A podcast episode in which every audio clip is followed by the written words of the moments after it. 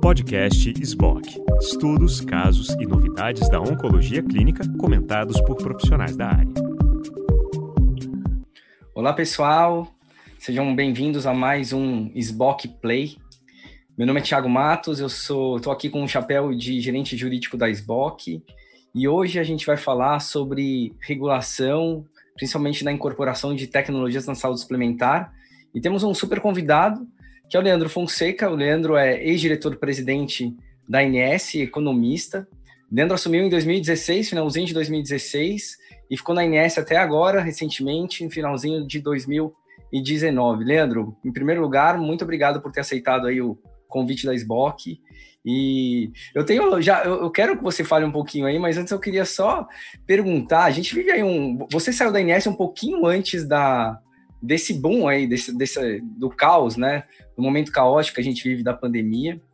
É, e eu fico imaginando, né? No seu caso, você que foi um, um, um presidente, você que exerceu aí essa função de presidente e saiu da INS é, tendo um grande respeito aí por parte de todos os players. Eu me lembro que, que, que, eu participei da última reunião da Câmara de Saúde Suplementar, em que chegou a ter momentos ali emocionantes, né? De tantas pessoas que falaram, enalteceram o seu trabalho. É, e eu fico pensando aqui, né? o que, que, passa na sua cabeça, né? Depois que você saiu ali da Inés, depois de três anos bastante intensos, de, de grandes articulações, de tentar alinhar todos os interesses, e você saiu no momento que explodiu a pandemia. Te dá mais é, alívio de não estar lá nesse momento, ou te dá uma vontade realmente de participar desse momento que a gente precisa de grandes lideranças? Tiago, boa tarde, prazer estar aqui contigo. Obrigado, Esboc, pelo, pelo convite para participar hoje. É, bom, primeiro, é, obrigado pela gentileza das palavras. O, de fato, foi um, um momento bastante emotivo para mim deixar a agência quase 10 anos depois, é, pelo final do meu mandato, é, em dezembro do, do ano passado. Eu saí, Tiago, com a sensação de dever cumprido, missão cumprida. É, dei o melhor de mim, com certeza, deixei tudo de melhor que eu podia deixar lá. É, então saio com a sensação de, de dever cumprido. É, quando veio a crise, né, é, é óbvio que é, você fica um pouco é, preocupado né, com, a, com, as pessoas é, que, que estão né, sofrendo com a crise e você quer contribuir de alguma forma. Né, mesmo sem uma função pública, eu procurei contribuir de alguma forma é, nesse período é, de, de pandemia, seja fazendo alguma mobilização para contribuições sociais, é, apoio aos mais vulneráveis é, e mesmo é, troca de ideias com representantes é, de, de várias instituições para pensarmos coletivamente é, em saídas né, para esse momento de crise. É, não, não é só é, a agência que foi colocada em desafio, foi toda a sociedade, portanto, todos nós que participamos da sociedade precisamos nos colocar à frente, né, mesmo sem cargo, né, assumir determinadas posturas e, e lideranças para contribuir com a sociedade nesse momento. Leandro, a gente, a ideia aqui, especialmente, é a gente falar sobre os desafios regulatórios dos processos, do processo de incorporação de tecnologias na saúde suplementar. É, e você participou ao longo, especialmente aí do ano de 2018, de uma ampla discussão para revisão né, do marco é, regulatório do processo de atualização do rol. Né? Não foi uma discussão fácil, foi uma discussão é, bastante complexa. E a agência, no final de 2018, ela tomou a decisão, editou uma, uma resolução normativa tratando aí detalhadamente do processo de revisão do rol. E nesse, nessa atualização, né, nesse, nesse marco regulatório, foi criado um ciclo de atualização. Né, bem, bastante bem definido, previsível. É, eu vou fazer, começar com uma pergunta até bastante objetiva.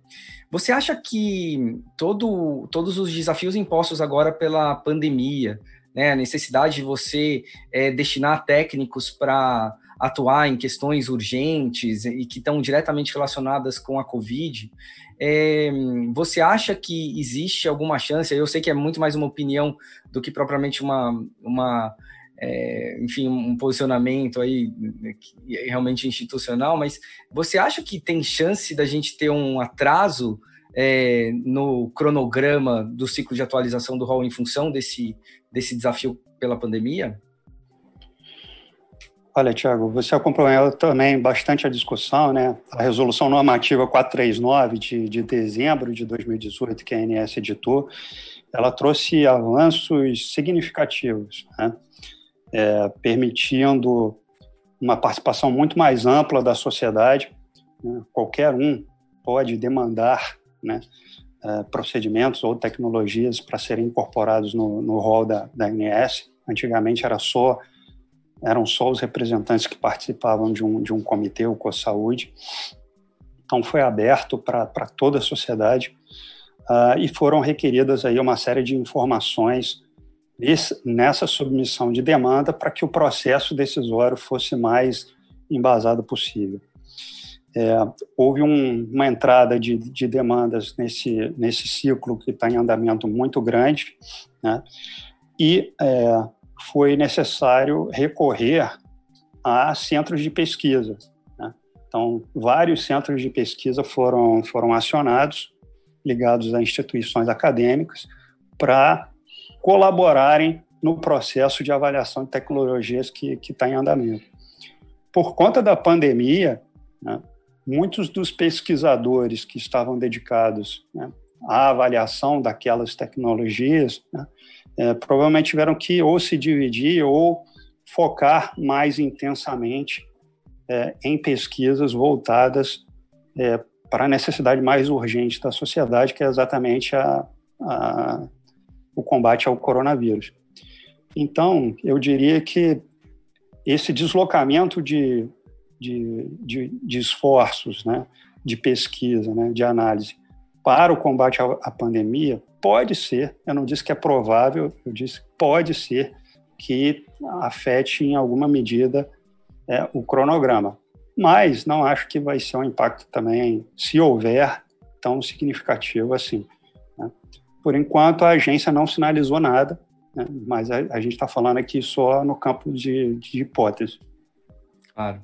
É, eu tenho talvez conversado com, algum, com algumas pessoas de lá, elas estão animadas de que é, vai ser possível seguir o cronograma, mas é, acho que todos têm realmente essa percepção que, que, você apresentou agora.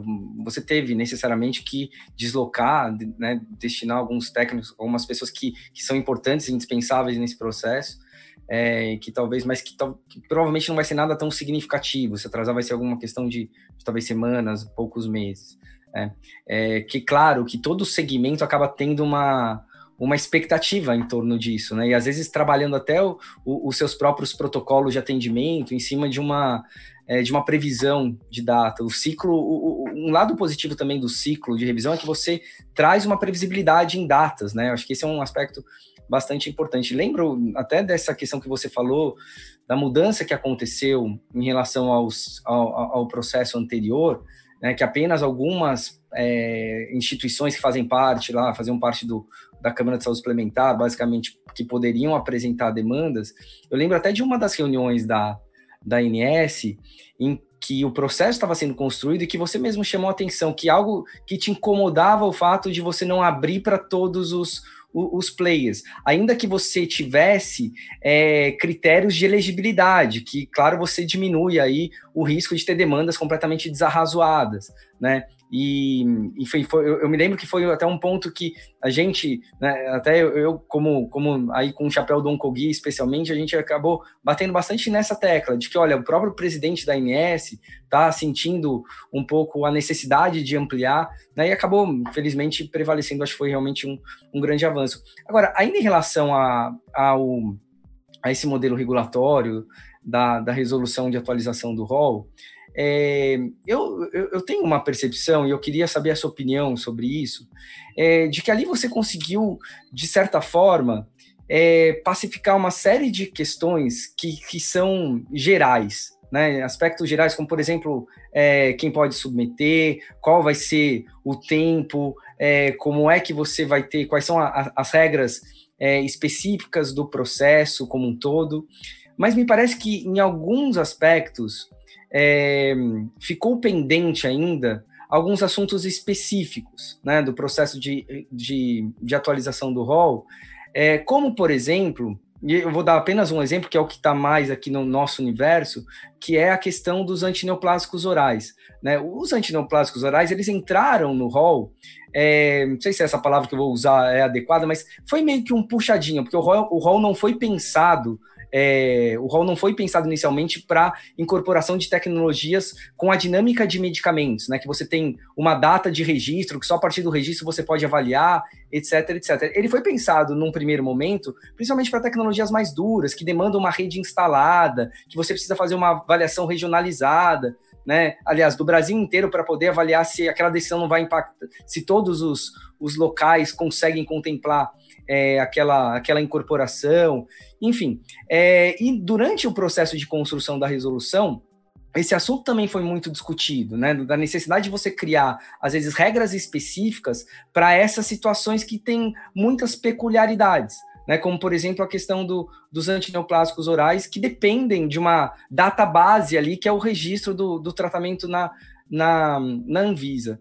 É, você acha que é, além desse, provavelmente devem ter outros que fogem, às vezes, do nosso, talvez do nosso olhar, porque estamos aí tratando especificamente de oncologia, mas você acha que há muitos pontos pendentes ainda e que há uma é, intenção da agência e regulamentar de forma mais específica é, esses pontos? Tiago, em relação à, à cobertura de medicamentos, a Lei 9656 ela não, ela não prevê a cobertura obrigatória de medicamentos por parte de operadoras de plano de saúde. A agência é, fazia uma discussão sobre o caso de antineoplásicos orais, né, por entender que aquela, aquela tecnologia é, é, era um avanço, na verdade, que trazia muitos benefícios para o paciente, né, de não precisar fazer a administração do, daquele medicamento em, em um ambiente ambulatorial ou mesmo hospitalar. Né? Nesse ínterim da discussão da ANS, houve, então, a alteração na Lei 9656, que você fez referência, que colocou aí esse puxadinho, como você chamou, de incluir, então, a cobertura de, de antineoplásicos orais é, para o tratamento de câncer, mas não afastou né, a responsabilidade né, da, da, da, agência de fazer o processo regular de avaliação de tecnologias em saúde. Né. O que a gente está vendo no momento, inclusive, é a discussão que já passou até no Senado, né, vai para a Câmara agora, daquele projeto de lei é, 6330, salvo engano, isso, do é, Regufe, né? Do senador Regufe. Exatamente, que é, cria aí uma situação particular para medicamentos oncológicos, já que prevê, digamos assim, a incorporação quase que imediata após o registro é, do produto na Anvisa, né? medicamento oncológico. Né? É, esse projeto de lei ele, ele traz essa obrigatoriedade só para a saúde suplementar, não traz uhum. para o sistema público pública. de saúde. Né? É, então, vai, se aprovado né, na, na, Câmara e, e, virar então lei, vai trazer, obviamente, um desafio a mais para o regulador lidar com, com, esse, com esse processo. Né? Porque para as demais tecnologias, em tese, segue o fluxo regular. Especificamente para medicamentos oncológicos, se esse projeto de lei for aprovado, segue um, um, um fluxo, um fast track, digamos assim, para fins de, de incorporação. É, nessa discussão, eu acho que tem que, tem que só que, que ponderar uma coisa, que é a, a, a, não previsão de incluir também isso no sistema público, que é, uhum. é Senão você aumenta a desigualdade, né? Você acaba aumentando ainda mais a desigualdade que já existe. Perfeito. Uh, e uh, não se perder, em alguma medida, né, é, o esforço todo que foi feito aí ao longo do tempo de é, robustecer um processo de avaliação de tecnologia em saúde, né? É, tanto pelo Conitec quanto pela própria agência, é, que fazem um tipo de análise que não é a análise que a, que a Anvisa faz. Né? É, a análise que a Anvisa faz é muito mais para fins de segurança é, do produto e, e, concede, então, o registro daquele, daquele produto. A análise para fins de incorporação era algo que, é, na verdade, o ideal seria se aproximar mais desse momento de registro, e aí eu abro um parêntese aqui só para só dizer que assim, já havia, né, é, no, desde o ano passado, um, um, movimento muito forte de aproximação da ANS com o Conitec. Né. Nesse ciclo do rol que está em andamento, várias análises foram, foram distribuídas conjuntamente né, entre, entre a ANS e o Conitec, e haviam estudos uh, no Ministério da Saúde, inclusive para um aprimoramento institucional visando exatamente aproximar esse momento do, da incorporação. Que falava-se até em agência, né? Eu não sei se ia seguir realmente essa linha, mas falava-se até na criação de uma agência de incorporação de tecnologia ou de um departamento que conseguisse é, juntar tanto a saúde pública como a privada, pelo menos uma análise técnica, né? E depois você faria uma análise diferenciada, talvez de impacto econômico, etc. É, é um pouco é, é, disso que você está falando, né? Dessa discussão que aconteceu aí dentro do Ministério, né? Sim, essa revisão institucional poderia caminhar para esse sentido, né? Mas o, o, ponto fundamental do meu ponto de vista era aproximar o momento do registro para o momento de análise de, de tecnologia em saúde para fins Você... de, de incorporação. Você acha que nesse aspecto de aproximar os momentos regulatórios do registro do medicamento para a incorporação, é, no meio desse caminho você tem a parte da definição do preço.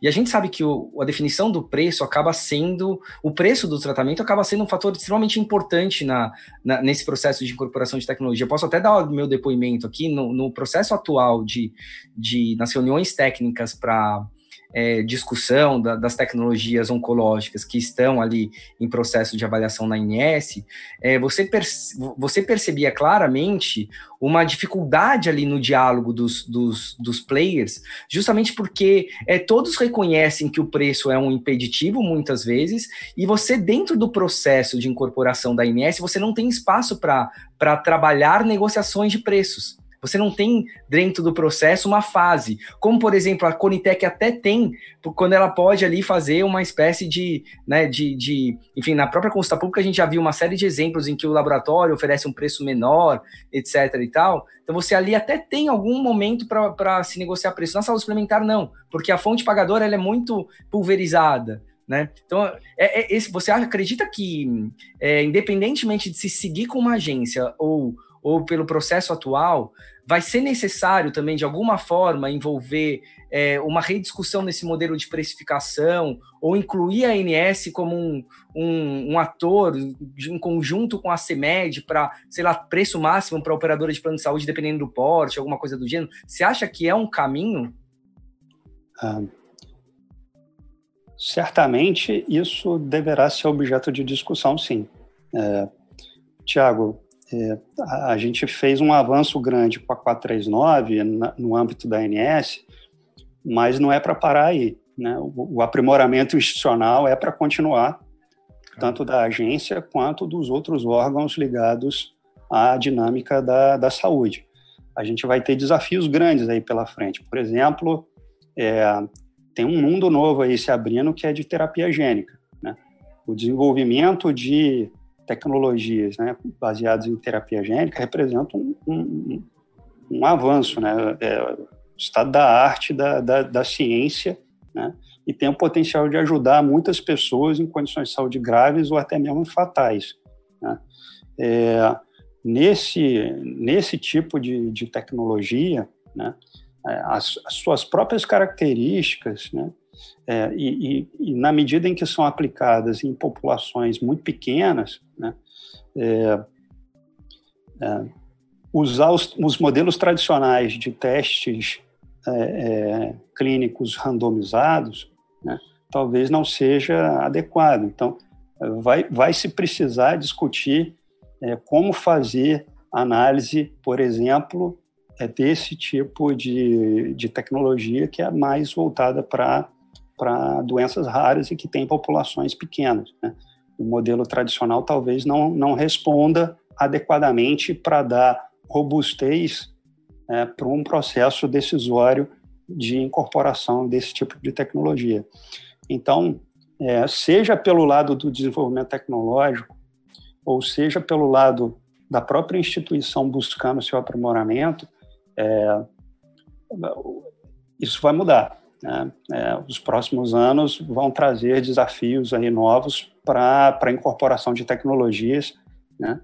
É, ainda mais num contexto de é, crise fiscal que provavelmente o Brasil vai passar aí nos próximos anos em função da recessão que a gente está vivendo no momento. Infelizmente a gente está chegando aqui num limite de tempo, porque eu, eu, tenho tanta coisa aqui que eu gostaria de saber sua opinião.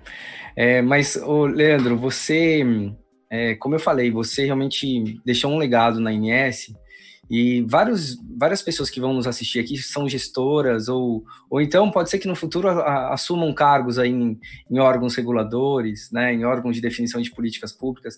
Me fala uma coisa, que conselho que o Leandro do presente daria para o Leandro do passado, aquele que assumiu em 2013 lá a diretoria da, da INS?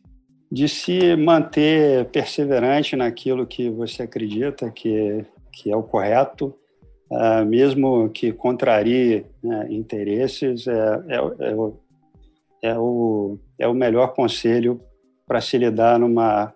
num, para assumir uma responsabilidade grande, né, é, num órgão é, importante e que afeta a vida de, de muitas pessoas. É você fazer o que é certo sempre. É, você até me lembrou uma frase aqui que eu não lembro quem disse essa frase, mas é, eu não esqueço ela nunca. Assim, que você tem que perseverar realmente é, aquilo que você acredita e você não vai agradar todo mundo, né? E eles falam assim, o segredo, não sei qual que é o segredo do, do sucesso, mas o segredo do fracasso é você achar que vai agradar todo mundo né? Talvez seguir realmente aquilo que você acredita seja a forma, é, enfim, de mitigar ao máximo aí a chance de errar. Embora o erro é inevitável, né? Acho que nesse processo de regulação, o, o, o grande, a grande questão não é nunca errar, mas é, é aprender com os erros, é fazer os ajustes, né? O quanto antes para para poder sempre aprimorando aí todo, todo o nosso modelo regulatório. Leandro, mais uma vez eu queria te agradecer, é dizer que a SBOC está aqui à sua disposição, é, continuo sendo seu fã e, e vou acompanhá-lo aí ao longo da sua trajetória, assim terminar a sua, sua quarentena. Grande abraço, meu amigo. Obrigado, Thiago. Um abraço.